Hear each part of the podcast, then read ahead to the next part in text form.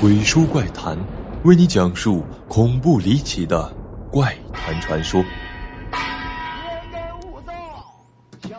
本节目由喜马拉雅 FM 独家播出。河南，古称中原、中州、豫州，历史上大部分位于黄河以南，故名河南。河南是中华民族与华夏文明的发源地，是中国建都朝代最多。建都历史最长、古都数量最多的省份，自古就有“天下名人中州过半”的说法，出过老子、庄子、墨子、韩非子等等诸多名人。本期鬼叔就给大家讲讲中国十大灵异事件——河南老君台灵异事件。河南省鹿邑县明道宫内的老君台，为鹿邑独有的一大景观。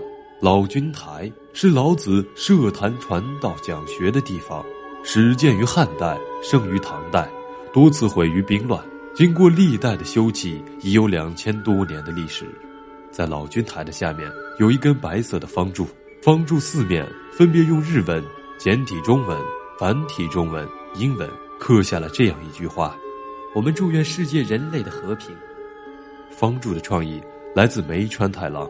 一个七十年前侵华日军的炮手，该碑立于一九九七年九月十九日，是一九三八年侵华日军炮兵梅川太郎等人所立。当年日军向老君台打了十三发炮弹，均未爆炸。为向陆邑人民表示忏悔，祝愿全人类和平，特立此谢罪和平碑。事情还要从七十多年前说起。一九三八年的农历五月，侵华日军从安徽亳州向西进军，行至到鹿邑县城东边的营子村时，就在离城墙三华里的地方停了下来。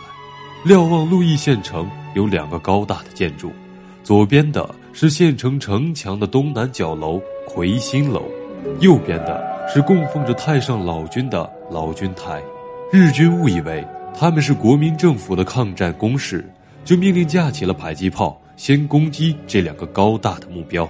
梅川太郎受命发炮，第一炮击中了左侧的魁星楼，将魁星楼整个炸得粉碎。梅川太郎开始调转炮口，对准右侧那个更为高大的建筑，一炮打了出去，没有听到爆炸声；两炮打了出去，还是没有动静。一连打了十二发，一颗都没有爆炸。进军中国以来。梅川太郎从来没有遇到过这样的现象，身边的日军个个感到纳闷。这时，指挥官气急败坏，自己操起了炮筒，对着老君台又发射了第十三颗炮弹。结果又是出乎他们的意料，还是一点动静都没有。老君台大殿东墙、东偏殿后墙和柏树上共中炮弹十二发，有一发打在了老君台的西侧，其中有两发炮弹。穿透了大殿山墙，一发卡在了大殿内西边的梁架上，一发落在了老君向前的神龛上。当时大殿后边还有两间小殿，是老君炼丹房，房内存放了满满一屋子的黑色炸药。这些炮弹如果有一发爆炸，引起炸药爆炸，其后果不堪设想。此时日军见射向老君台的十三发炮弹一发未炸，甚为惊奇。于是就集结了部队向老君台扑去。当这队日军走进明公道，爬上了老君台，看见台上大殿里供奉着太上老君，整个日军队伍哗然，一个个张口结舌，目瞪口呆。梅川太郎更是张大了嘴，一句话也说不出来。继而，全体日军便不约而同齐刷刷地跪倒在了大殿门前，磕头作揖，并口中念念有词。请求老君爷宽恕自己向老君台开炮的罪行，并保佑自己能平安回国。日军炮击鹿邑老君台十三发炮弹，一发未炸。这消息不胫而走，远近皆知，人皆称奇。在日军成立维持会和日伪县政府期间，日军派了一个班的兵力在老君台驻守护卫。这段时间里。陆邑人可以参观，可以叩拜。八十年代初期，一位日本老人来到中国后，特意向有关部门提出了要到老子故里观光游览。这位日本老人来到老君台之后，便在随从人员的搀扶下，步履蹒跚地爬上了老君台台顶，虔诚地跪在大殿里的老君像前，念念有词，拜了又拜。后来，这位日本老人公开了自己的身份，他就是当年用迫击炮袭击老君台的炮手，并极其诚恳地向陪同他们的中方人员再三道歉。一五一十的讲述了当年所发生的一切。此后的几年时间，梅川太郎成为了鹿邑县的常客，时不时来为老子上几炷香，磕几个头。一九九七年七月十九日，梅川太郎最后一次来到鹿邑，和他的战友把从日本空运来的白色方柱日式和平碑恭恭敬敬地立在老君台前。并在老君像前长跪不起，虔诚谢罪，祈祷中日永无战争，全世界人民永久和平。据说立碑谢罪回国后不久，梅川太郎就死了。说起这段故事，还有一个插曲：梅川太郎打了十二发炮弹，他的指挥官打了一发炮弹，一共是十三发。可是。在日军成立的维持会人员捡炮弹的时候，只发现了十二发。参与这个工作的陆毅人罗永年记得十分清楚。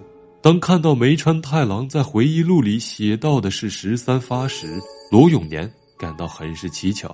那一发炮弹到底哪儿去了？谜底终于在二零零二年被揭开。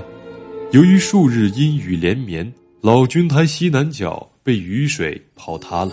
河南省文物局所属的古建筑施工队应邀对老君台进行修缮。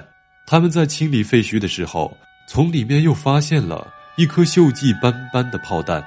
原来，这枚炮弹钻进了台体的泥土里，一藏就是六十多年。由于腐蚀严重，不便保管，便移交给了县武装部引爆了。谁也没有想到的是。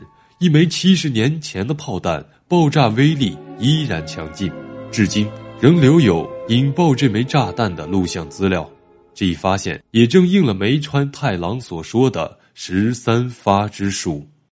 我们常说“人在做，天在看”，神明是否存在，依然困扰着人类。或许神明就是外星人，或许神明就是创造超古代文明的前地球主宰。或许神明仅仅是人类的想象和信仰，时间会去检验真理。人类发现创造突飞猛进，但不能没有敬畏之心。神明是否存在呢？假设人类是神明的一款游戏呢？